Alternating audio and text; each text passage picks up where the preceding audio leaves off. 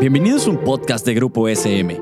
Aquí encontrarás charlas informales sobre educación, un espacio que entiende tu labor docente y los mejores tips para el nuevo contexto educativo.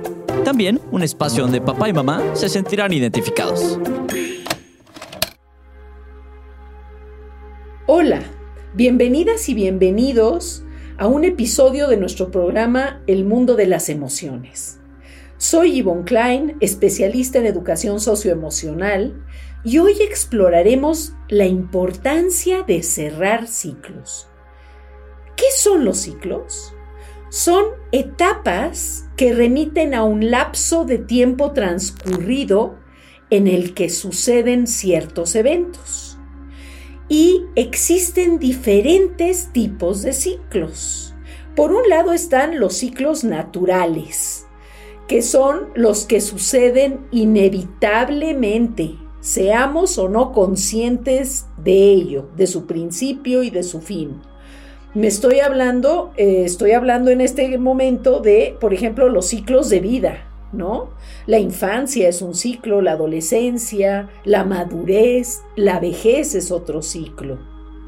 Pero también tenemos ciclos que tienen que ver con nuestro desarrollo. Entonces está el ciclo hormonal, el ciclo psicológico, el ciclo cerebral, que es el proceso en el que se desarrolla el cerebro, que como ya lo vimos en un episodio, tarda pues en los hombres hasta 24 o 25 años en desarrollarse por completo y en las mujeres pues de 20 a 22 años más o menos, ¿no?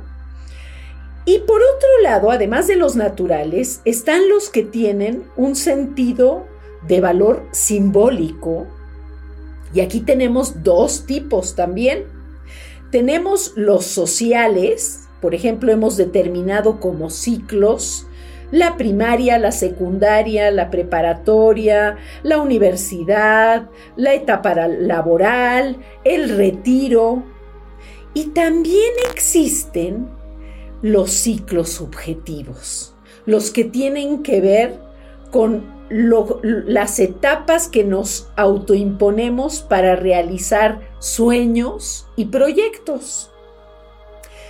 Identifica en qué ciclo te encuentras a nivel natural. Eso es lo primero. Estás en una juventud tardía, juventud temprana, estás en la madurez, estás en el retiro. Con respecto al ciclo social, por ejemplo, laboral, ¿Cómo estás? Iniciando un ciclo, a la mitad, terminando un ciclo. A veces no se puede saber en qué ciclo está uno cuando uno no, no sabe que va a terminar. Con respecto al ciclo subjetivo personal, pues podríamos hablar de cómo están los ciclos interpersonales en términos de divorcio, matrimonio, viudez, eh, maternidad o paternidad. ¿Cómo están tus sueños y tus proyectos en términos de terminación, inicio o desarrollo de un ciclo? Bueno, ¿y por qué es importante cerrar ciclos? Por varias razones. Porque nos genera seguridad un lapso de tiempo determinado porque además nos permite evaluar cómo vamos y también nos motiva a empezar un nuevo ciclo. Es lo que sucede cada 31 de diciembre, ¿verdad? Cuando estamos acabando un ciclo pues anual y decimos, bueno, ya este va a acabar, ¿qué quiero hacer en el próximo año? ¿Qué quiero trabajar de mí misma o de mí mismo?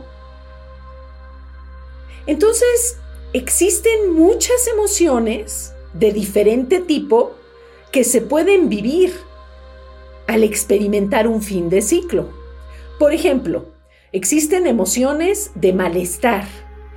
Puedo, por ejemplo, experimentar preocupación, arrepentimiento, culpa, desconfianza, inseguridad, ineficacia, mucha vulnerabilidad, enojo, frustración, insuficiencia, infelicidad, desmotivación, pesimismo, desilusión, tristeza, impotencia.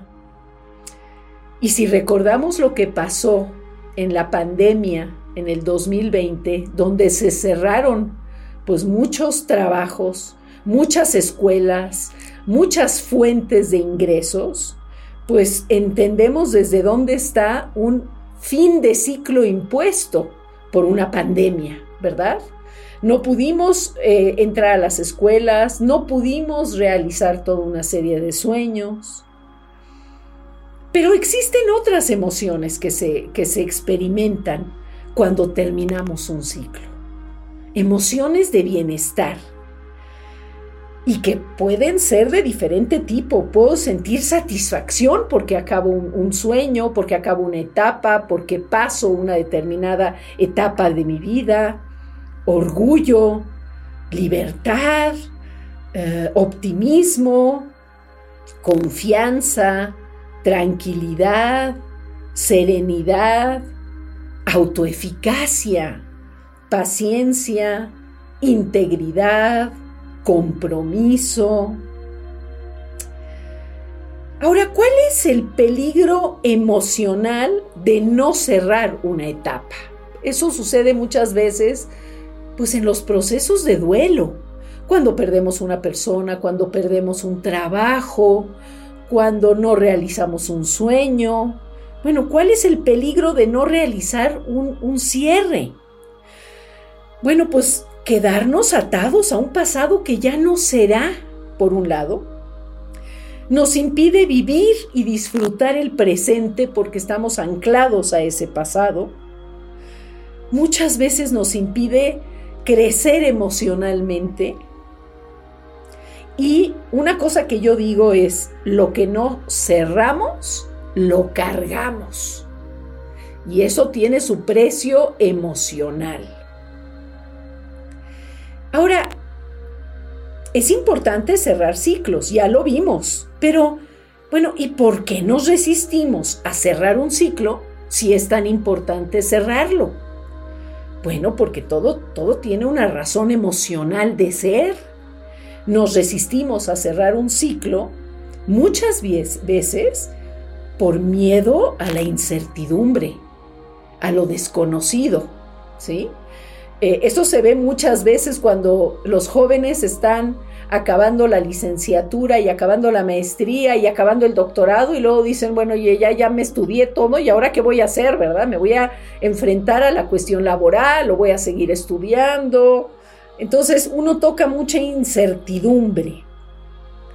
Otra de las razones por las cuales nos resistimos es cuando no tenemos un proyecto que sustituya al presente y que sea lo suficientemente motivador.